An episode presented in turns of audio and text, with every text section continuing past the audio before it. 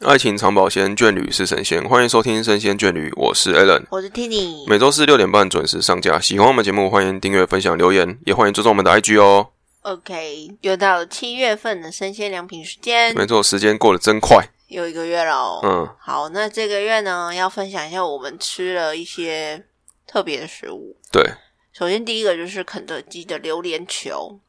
好吃。真的好吃哎、因为我没有哎特别爱榴莲。听那个朋友的这个回报，嗯，现在听到的听众朋友已经吃不到这个东西了。啊，已经没了是不是？对，已经卖 完了这个贩卖的期间已经过了，哈，真的假的？对，可惜了。如好果说可惜了这马后炮啦，如果有录到有听到的人有吃到的人听到我们讲这个，那就感同身受。没听没吃到的只能听我们分享一下他的感觉哇了。哇，没有啊，因为他我们就是会固定去看一些素食店，他们有出什么新的有趣的，对，就会去吃。那肯德基的榴莲球也是，它上市没多久，我们就去吃看看，就嗯单纯尝鲜，觉得还不错，因为它外酥内软，加上它有点的像马吉哦，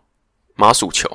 那个叫什么东西啊？那个有一种喜宴的菜有没有？里面会包芋头的那种炸芋球的那种类似那种东西，哦，对对对对，有点像，但但它没有是里面是榴莲。那它没有那么里面没有那么 Q 啦，，对，是那榴莲是会流出来的榴莲。你要可以想象它是，我觉得它有加咸蛋黄还是什么的，应该没有，就是啊它它有那种很感浓觉，稠对的对对，它榴非莲常非常浓，然后有感觉就是咸甜咸甜，它不是全部甜的，哦，对，外面是咸，然后很香。很香很香。它的榴莲真的蛮好吃的耶，嗯，我觉得榴莲是一个很冲突的食物，它哪就是哪边闻起冲来哪，边冲， 因为它其实很有些人就没有办法接受它的臭味嘛。对啊，那小时候我也不是很喜欢那个臭味，嗯，但是你吃到榴莲的时候，会觉得哦，那个口感真的很不错，很像冰淇淋你。如何去克服那个臭味，然后进入嘴巴这样子的我过妈程？我妈就一直说很好吃，很好所以你就吃。然后她就先捏冰着鼻子吃下去，因为榴莲是夏季的水果嘛，对所以我们我们家以前会，我爸妈很喜欢吃，他们就会买榴莲回来，然后冰在冷冻，嗯，然后拿出来的时候吃的时候，你就会觉得很像吃那种很绵密的冰淇淋。嗯，然后他就一直跟我说很好吃，很好吃。我想说这么臭，真的假的？所以吃下去是嗯之后就觉得哇哦，真的很特别呢。刚 刚刚是在学那个 廖科以。没那个旅行脚节目主持 人，这个梗大家没有不懂啊，对，因为廖科一讲话真的很特别，很它有一个节奏啦难，得有个节奏，我觉得很真的很有趣 呢。北兰，所以我我觉得那个榴莲呢、真的很冲突，因为它它而且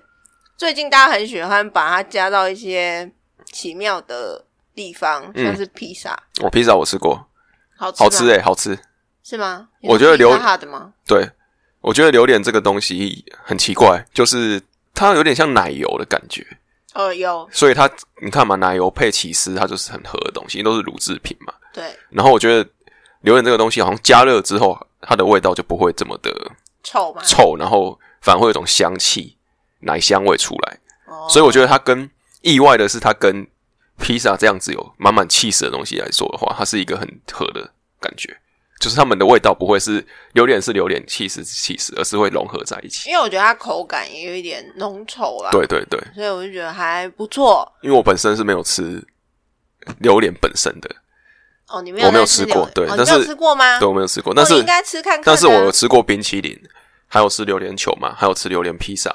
这些东西，我都会去吃。但是榴莲本身它的浓，就是那个口感，嗯软嫩，然后又很浓稠，嗯，我觉得它很特别，它是一个很特你别。要不要用一分钟来介绍给不敢吃榴莲的人？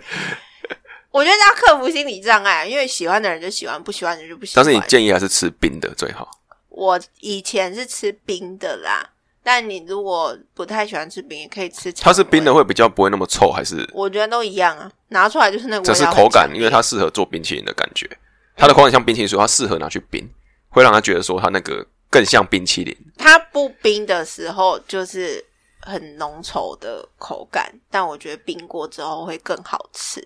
就是会把那个浓浓缩味道吗稠不会那么容易腻口啦。哦，对，所以觉得有机会大家可以尝试看看榴莲这对个食物。我觉得拿来拿来录一些菜是不错的。嗯，等你研发咯。就是我觉得它加热起来一定是好吃的啦。但是原味我是真的没吃过。但肯德基的榴莲球，我真的是觉得蛮好吃的。如果敢吃榴莲的话，还是要回到肯德基上面。哦对，他最近就是常常有一些很不错的突破。嗯，肯德基像之前的青花椒，哦，那个蛮好你吃就的，蛮爱的嘛。对啊，他已经吃了好几次了。然后肯德基的那个，炸气死的。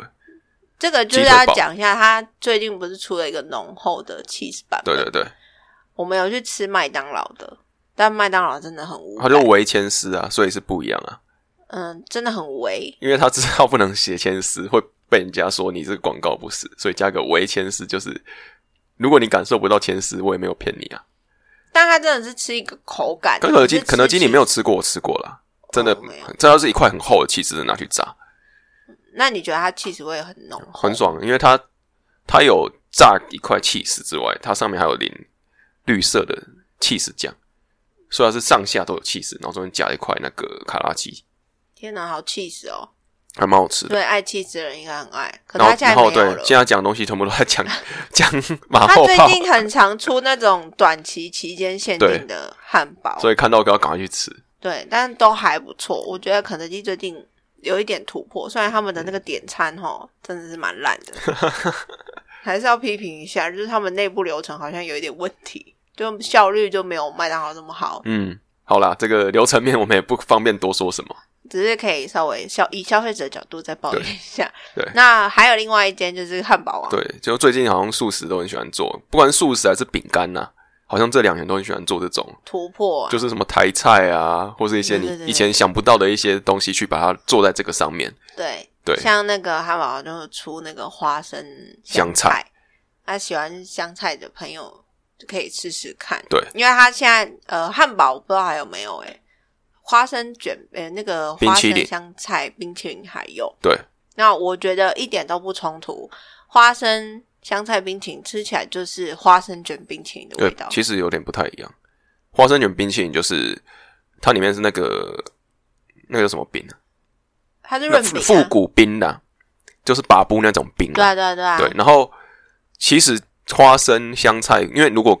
各位听众有吃过花生卷冰淇淋，就知道那个口感嘛，就是冰冰，然后又香香又有花生的感觉嘛。对对对，那汉堡那边这个就会比较特别，是它把那个冰淇淋换成是双麒麟，嗯，所以说一开始会觉得说好像怪怪的，就是换成双麒麟是可以的嘛，但其实非常合，吃之前觉得对，很会怀疑，疑那吃一口你就会发现啊，就花生它卷的冰冰淇淋，淇淋就是那种蛋卷冰淇淋啦，我觉得应该像是那种，就是香草还是牛奶的双淇淋，啊然后上面加上花生粉跟香菜，意外的很合。对，因为我完全无吃了违一和感口，就是觉得跟花生卷冰淇淋，而且我觉得它比花生冰淇淋好吃、欸，认真说，真的吗？，对。啊但因为花觉得还生，是因为花生冰淇要淋，我香觉菜得我不喜欢它里面有一些是水果的味道，啊就是那种哦什么凤梨呀、百香果什么的。我觉得反而是纯奶、纯牛奶这种感觉，我觉得更更容易接受的，因为像花生牛奶冰，但是有点香气出来。但它蛮小的，嗯一份蛮小对的，记得不太便宜，但是可以去试看看，是真的蛮好吃尝的。对，大家可但是以其实他把这些东西都跟各位分享的话，其实大家在家里也可以自己做啊，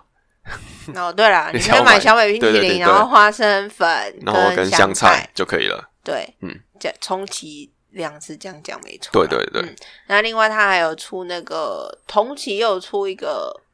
芭乐的气泡饮，嗯，我觉得也还可以，但稍微甜一点，都在同期出啊。最近我们去汉堡王的时候，还有看到还有在贩售，可以去尝鲜看看，如果他们没有卖完的话。好，那另外一个是他新出的零酒精的酒香汉堡，嗯，这个就真的吃不出来酒香，对，很无感。它跟海尼根联名也是汉堡王，对，但它零零酒精啊，所以它是强调是有酒的香味，对，但我觉得那个吃起来酱像华堡而已，对一般的话，但是它那个酱有点像是蘑菇酱，有点像烧烤牛排酱之类的，就就类似就勾勾的这样子。嘿，但是没有什么酒香味，所以嗯，如果想要吃的人，我就可以先劝退你们，因为我觉得很普。对啊，你可以讲一下我们之前吃摩斯的时候那个感觉是不一样嘛？摩斯他以前有跟达赛就是踏记对，这个那个很有有名的的清酒，酒配合作过出一个酒的酒香的汉堡，汉堡，我有点忘记它是包什么，好像是包鳗鱼还是对，鳗鱼啦，哦，那个酒气之浓厚，它是那个它有出米米浅的汉堡嘛，对对然后对外对面是是外面那个米有加，它就是整个整个里面都酒香是，一连米打开米也有，然后肉上面也有，应该是酱啦，酱也它有一打开就是有酒香味打。塞的味道。对我觉得那个做的才是真的有酒香。汉堡王这个，嗯嗯，哒哒不行这样子，因为来汉适配效果我音，觉得之前汉堡王出了有一些汉堡，我真的蛮爱的，像是那个花生酱的真的是超好吃。嗯，然后巧克力的话是还可以啦，巧克力汉堡我们吃过，对，没错，对，它前阵子还有草莓的，哦，草莓的也不错，对，都草很莓猎奇酱哦。各位，对我们现在讲全部都是汉堡哦，对，都是汉堡王出的。巧克力汉堡、草莓汉堡，我们都有吃过。对，那其实这两个东西其实都还不会让他觉得很奇怪啦。对啊，我觉得都而且很巧克力，我觉得我之前有吃过一次，我觉得这一次吃比上次吃好吃。是不是店员这次有加比较多巧酱克？力真的，我们还吃巧克力薯条，哦，巧克力薯条还不错哎，就是它巧克力是苦甜的，对，对所以对你对不用觉得说啊，好像怪怪的很冲突这样。因为其实之前不是有流传，就是有些早餐店喜欢做巧克力的肉松，巧克力荷包蛋三明治、草莓肉松三明治，对啊，就是这样子的东西去组合。所以有些人喜欢吃这种咸甜咸甜的啦。嗯但草莓的汉堡我觉得还可以，还也不不会错啊很奇怪。这样酒香就是真的没有酒香，但吃汉堡王还是推荐大家，它的薯条是不错吃啊，但我也推荐他们家的薯球。嗯，我觉得薯球真的好好吃哦，而且我们上次还把那个刚好前一顿留下来的酱的那个松露酱，拿去蘸，对，前一间吃的薯条的松露厉害酱了，，自己组合啦。对，然后就想说，哎、还有剩哎，那就外带，然后去吃汉堡王的时候就派上用场。对，然后薯球加那个奶香的松露酱真的好搭哦，没错，超，因为它那个薯球是有一点辣的，嗯，然后再配那个松露酱，哇，绝配耶，就像辣奶油的感觉。很好吃。嗯如果大家有自备松露酱，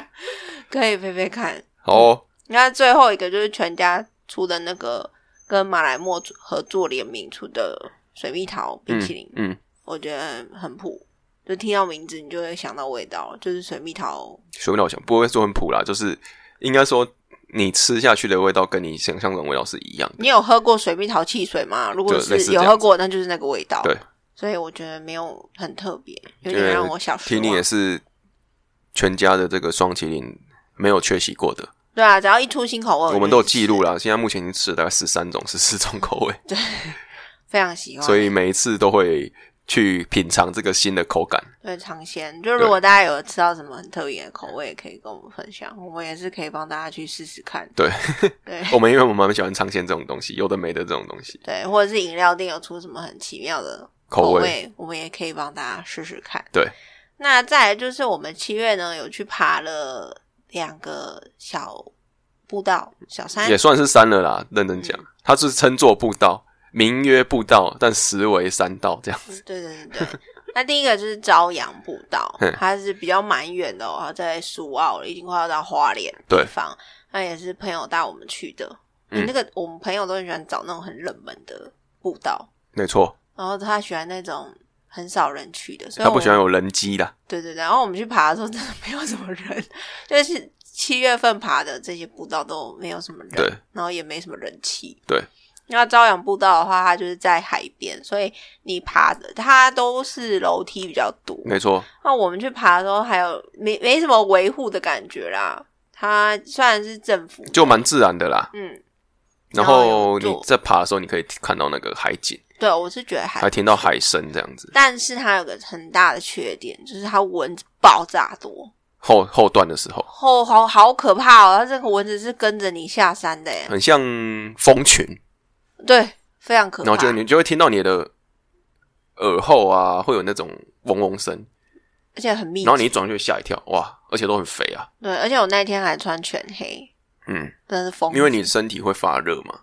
那蚊子就会喜欢阴暗很地热的，方，又很很热，然后又有那种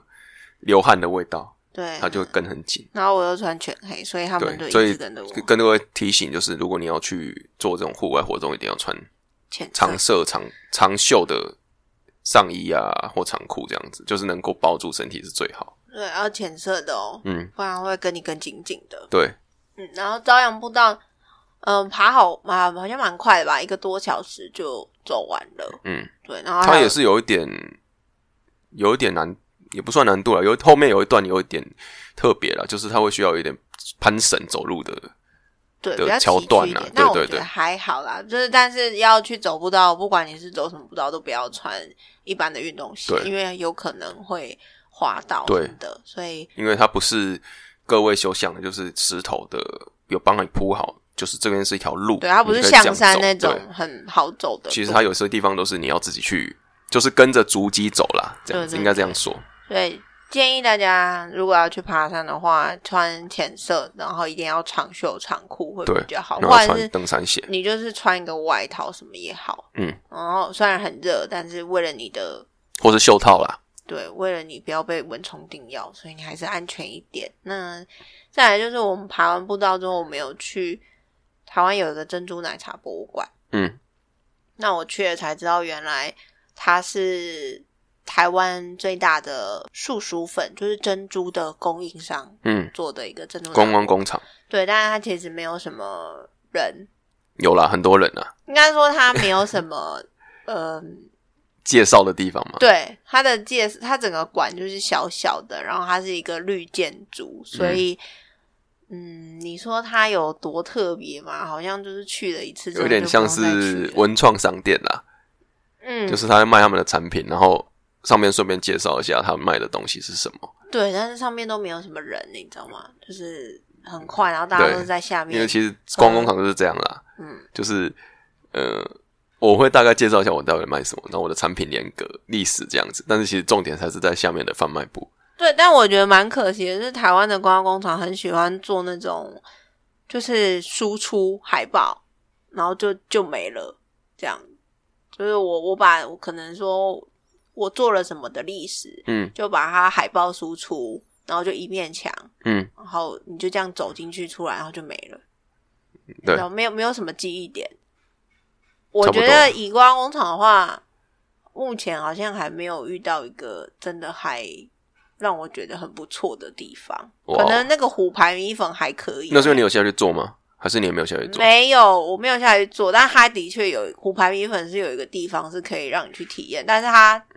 做的规划的算呃整个路线算是蛮好的。嗯，呃，它也也是一样会有那种海报书什么，但是它里面有一些那种很古早味的摆设，你可以在里面拍拍照什么的。相比这个珍珠奶茶博物馆，它就只有一个一个镜子的小房间嘛，然后上面挂那种一颗一颗黑色没的。有啊啦，后面也是有一些严格啊介绍啦。对，但是很快就走应完。该说它有点像是这个是附属的啦，因为它也没有收钱嘛，所以这个东西就是让你怎样顺便走一下逛一下。哦，难怪啊，因为虎牌是有收钱啦，哦，有收钱哦，嗯，嗯，有有门票，然后它的门票是可以抵消费，所以你进去还可以拿到一碗米粉跟那个很大颗的那种贡丸汤。哦，对对，我我觉得还不错啊，因为你你有付钱嘛，嗯然后你那个钱你最后还是得花掉，所以你就会买一些米粉回家。我哦那也算是双赢了哈。嗯，所以有物价够无聊，但是你就是有付钱，当然有差，因为有付钱，人家可以花更多心思去照顾他们的场地。嗯然后后来我们七月底有去冷皮，嗯，那个土质的那个皮。冷皮呢，它也是一个很冷门的步道。我们去的时候，路上只有遇到两组人，你说在路上遇到两组人，对吧？一组而已啊。哦，回程的时候还有对再遇到另外一组，就这哦，样，对对对前对后对加起对来五个人。对，对，我们爬了两个多小时，快三个小时来回哦。七公里哦，嗯，七公里。然后它沿路呢，就是上山的步道那一段，我觉得应该是水质非常干净的关系，那边超多蝴蝶，嗯，就是很像小型的你蝴像蝶谷。你很像进去，那个感觉很像是《神隐少女》一开始那边，你知道吗？进去隧道的那个瞬间的感觉，就它有一条路，旁边都是树林，然后你就走进去那种感觉，然后旁边都是蝴蝶啊，对还有那种魔魔幻的感觉啦。因为对它的蝴蝶真的多到很恐怖，就是它不会怕人啊，然后就在你身边飞来飞去，飞来飞去，对，然后而且全部都是蝴蝶，都在地板上喝水，对，而且都超级大只，对，都是凤蝶那一种嗯类型的。然后我我因为像我们。学会出去爬那个朝阳步道，它其实也有蝴蝶，对，但是它还是夹杂了什么苍蝇啊、蚊子啊之类的。还是有其他的生物啦。对，然后就是在你身上那样飞来飞去，很恐怖。嗯，但是人皮我觉得比较梦幻一点，它很多蝴蝶，它就是蝴蝶。对，然后路呢，其实都还蛮平坦的，只是它的挑战就是都是山坡，嗯，全部你就是一路都在往后面上，往上爬了。然后有一些坡度真的很陡，对，所以有有一度就是你可能就是三十度以上的坡，没错没错，而且你会很绝望哦，因为你可能这个这一条路走到尽头，你要就像我们开车走山路嘛，就是上坡上到上到一个地方之后，我们不是要一百八十度回转，再继续往上爬嘛？对，在那个回转一转过去的瞬间，你看到前面有又一是一山坡一排往上走，然后一排很高然后的，看不到尽头，，基本上你会很绝望哦真的很绝望。对，那种感觉，而且会好几次然后你会崩溃的原因是因为那个告示牌就一直跟你说加油，加油，快到喽，在十几分钟有我们看到最干的是有一个写在十分钟就到了，就根本就是超过走走了10分钟半小。时，对，然后你你走了十分钟之后，你看不到下一个告示牌，但你对看到下一个告示牌说加，油，再一下子。对，再休息一下，快到喽。还有一个是说不用再休息了，就在前面。 你知道我们最独烂是我们在那个在十分钟前还有一个牌子写说在两千公尺，对，然后重点是我的我们还有因为我用们有计计步啊算嘛，，对对对，已经超过两公尺了，两就是两千千就公两两公里了两公里了，还是没有看到尽头，嗯就会很绝望。对，但是后来我们爬完之后，有到达目的地，就是冷皮，它是一个在山里面的一个湖嘛，算是对一个小皮然后呀，蛮漂亮的，对，还蛮漂亮。然后水就是很很干清净、啊静静的，就是那种浅浅的青草绿嘛。嗯，没对我错觉。得那边很漂亮，可以去。但是它其实也是一个没有什么人走的地方，对，都是一些登山客他们好心去维护的，然它后其实就走出是来的对那些路都是登山客去维护，登山队去维护，所以说对它的走起来的话，而且它的地都是石头路哦，都是小石头的，还有泥巴，对，所以你在走的时候，你会要注意不要翻船。嗯，所以要带登山杖。我们那时候还没有带在身上。对，因为我们这伟大的朋友就说，哦，那个路都很平坦 啊，不需要，我也没有带登山杖，然后我们的登山杖就这样被我们放在车上，我们超后悔的。对，我们一一路定还要咒骂说，你不是说不用登山杖吗？所以一定要带着。真的是会蛮伤心，因为你回程都是下坡嘛，嗯，所而以且它是石小石头路，所以说一定要小心。对如。果你一踩滑，你会，你知道会翻呐、对啊会跌倒。然后它的因为没有什么人，所以它的草其实都长蛮高的。嗯对如果你穿短裤的话，应该会蛮凄惨的。没错，所以去登山一定要穿长袖长裤，对，比较保险。嗯，那我觉得它沿路没有很多那种太阳直射的地方，都有一些树树啦遮挡。而且其实你可以看到那个走到一个地方之后，它那个山，因为我们是在山，它那个爬山的山路是在有点像山崖旁边，嗯所以说你可以其实从从树跟树中间的空隙看到那个宜兰平原的南洋平原的风光，对，其实看蛮远的。真的蛮美的。然后蛮漂亮的，而且这种地方是讲实话，也没有人特别会跑上去看这件事情，对就是等于是你爬山可以另外得到的一个小确幸啊啦。对，我记得我们那时候才刚进去那个。它它的入口其实外面有一户人家，对，然后再往里面走就完全那种什么都没有人了。对然后还有遇到一个阿伯，就是骑摩托车对下来，对他就说：“你们爬山哦，被刷哦。嗯我说：“嘿，对，我们要去冷皮。”他说：“他也冷冷的一笑，就是诡异的笑容，就说：‘哼，阿哥就很哎哦。’对然后我就想说是有多远，因为我们朋友一直说不用很久吧，对对对我大概抓一个小时应该就可以哦攻就顶。我三倍的时间，对我真的是不要轻易的相信。 因为你要想的是，你到那个地方之后，你还要原路走回来。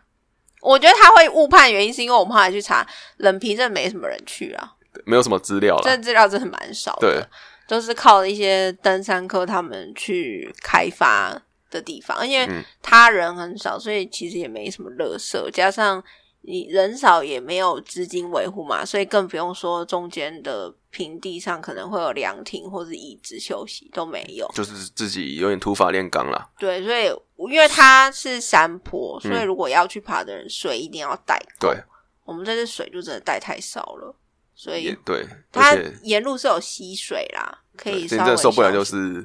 泡但是喝水直接喝也是除非你有对绿不水对器啊，啊不太不好。但是我们就是用这个水来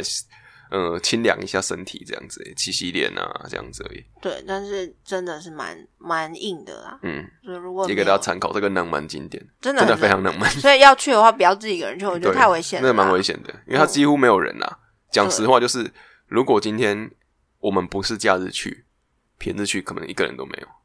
嗯，对，真的几乎没有人。有可能。对，然后这个地方千万不要下午，我觉得下午就尽量不要去，对，因为它有一些路段是比较真的暗，暗啦。对，会危险。嗯嗯嗯，所以建议大家要去的话，可以做足功课。再对，去结伴同行，然要后记得下载那个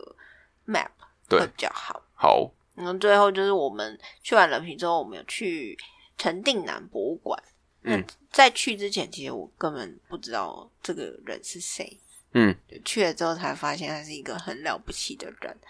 那陈定南呢？如果是宜兰人的话，应该对他非常熟悉。他就是曾经任职过宜兰的县长，对，那他也担任过台湾的法务部长。那其实就是一个从小比较刻苦学习嘛，反正他也蛮厉害的，他的还蛮认真在学习的，所以他也是有考上台大法律系嘛。嗯，嗯然后也在嗯，学历也不错啦，对学历也还不错，然后还有一刚还没有步入政治界的时候，他还有开公司，对啊，所以是一个蛮有才的人。那为什么他那么了不起呢？就是他算是清流，我嗯觉得他算是一个清流，因为他就是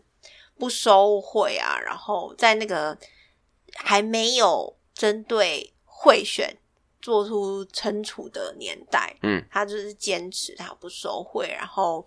秉持着自己一个正义的良心，在对帮忙为民服务这样。那我们现在能够有这个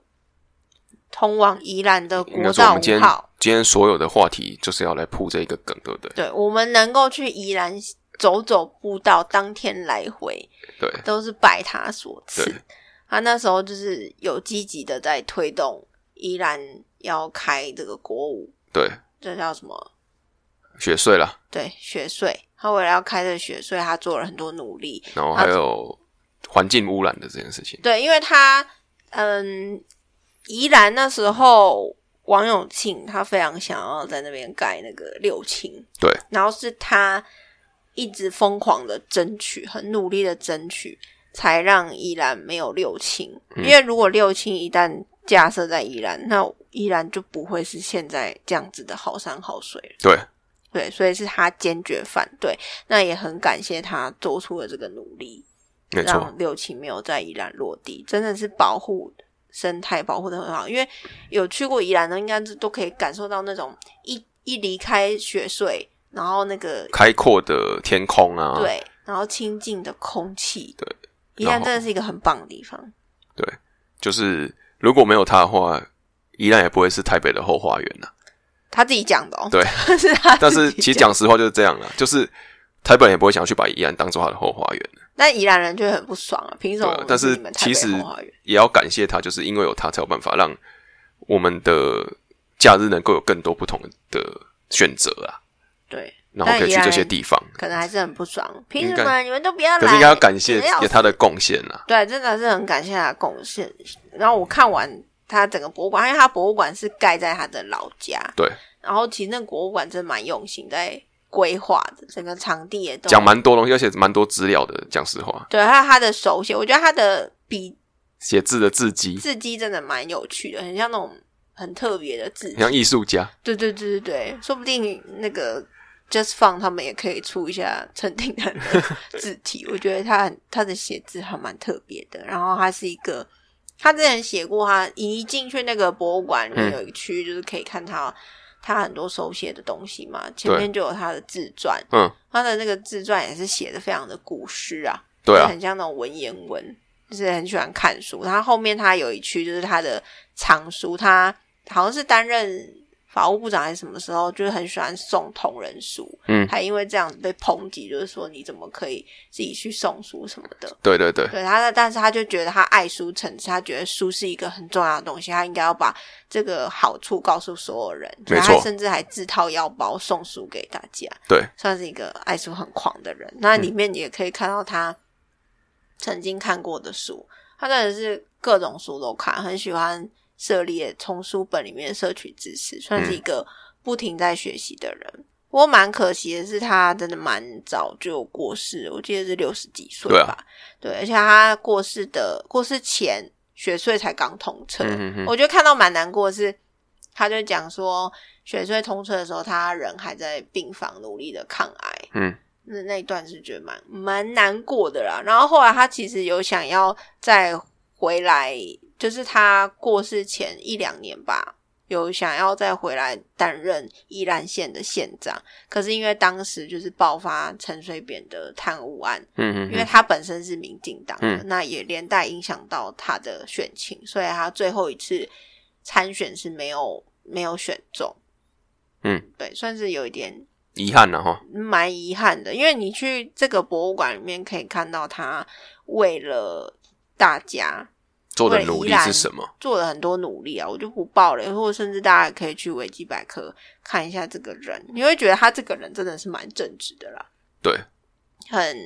努力在做，因为像我们，我我记得，因为我也是去博物馆之后我才发现，哦，原来这是他做的。因为以前曾经有一段时间是那个电视广告，不是会有那个包青天嘛，对对对，就是叫大家不要贿选，就你可以去，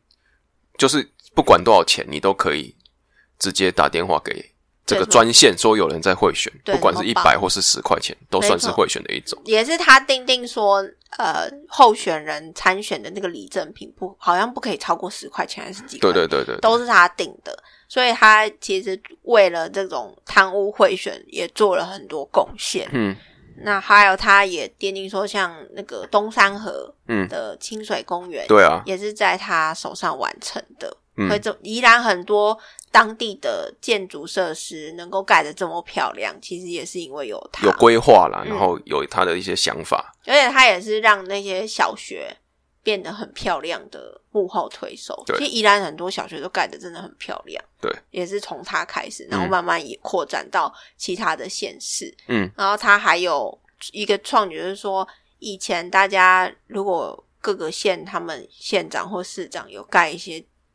建设的话，公都共建设，对，可能是路灯或什么的，都要在上面写说是某某县长、嗯某某市长做的，但是他就是统一取消这个陋习。嗯，然后像是以前他们那个年代，可能十几二十年前，那个看电影还是要唱国歌，嗯，他就完全取消。嗯他觉得为什么我们要做这种事情，还有这种党国意识，他觉嗯得很不妥，，嗯嗯嗯嗯所以他也取消了很多那种很城府的陋习。总之就是大家有空可以去看一下，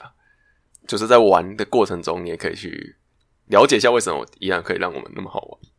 就蛮蛮谢谢他的，对，其实我们也不知道啦，就也刚好没有朋什友么带政去治立场，就觉得哦，这个人很了不起。对，然后他的那个博物馆其实也没没什么人 啊，所以就是他就是一个个，因为讲实话，他是一个怎么讲？你去宜兰，你也不会想一般人应该不会对啦想到，因为刘翔想去玩山、游山玩水嘛，对不会想说特别去逛这个地方，对，只是就没错是你可以有时候有机会可以去看一下，就是了解一下说会有今天这样子可以让我们这样子开心游玩的一个地方，是因为以前的人多么努力去争取来的。而且那个阿姨都很热情哎、嗯她里面有一个志工工阿阿姨姨非常热情，她说你可以看到我们这个哦建筑啊，都是大家一起募资对对对捐款，的那个房子真的蛮漂亮的啦。对，所以我觉得呃，就算你对陈定然没有什么兴趣，那你也可以去拍拍照啊，然后顺便了解这个人也还不错。而且嗯我觉得从他在规划整个宜兰的时候，你可以发现他是对台湾这个土地很有爱的。没错，因为他就有介绍，他中间有一区就是有陈定南的录音，有一些他参加可能活动，然后有一些珍贵的影像嗯跟录音。嗯，然后我记得他那时候就有讲介绍说，台湾南树是宜兰的市树嘛，还是县树。嗯，台湾南树栾树啦，抱歉是栾树。然后他就讲说，为什么要选台湾栾树作为伊兰的一个代表？那是因为他说，台湾栾树是全世界只有台湾才有的土生土长的植物。他说，因为这个东西很特别，所以他就特别选它作为伊兰的代表，这样算是一个小冷知识。你全部都讲完了，大家不用去看了。因为里面还有那一些冰山一角啦，对冰山真的是冰山一啊对角，啦，里面大还家有很机会多。可以去看看啦。没错，没错。对，那我们就七月份大概就是这些比较重要的事情跟大家分享一下。没错。那我们就下集继续带给大家更多不同话题，下礼拜见，拜拜。拜。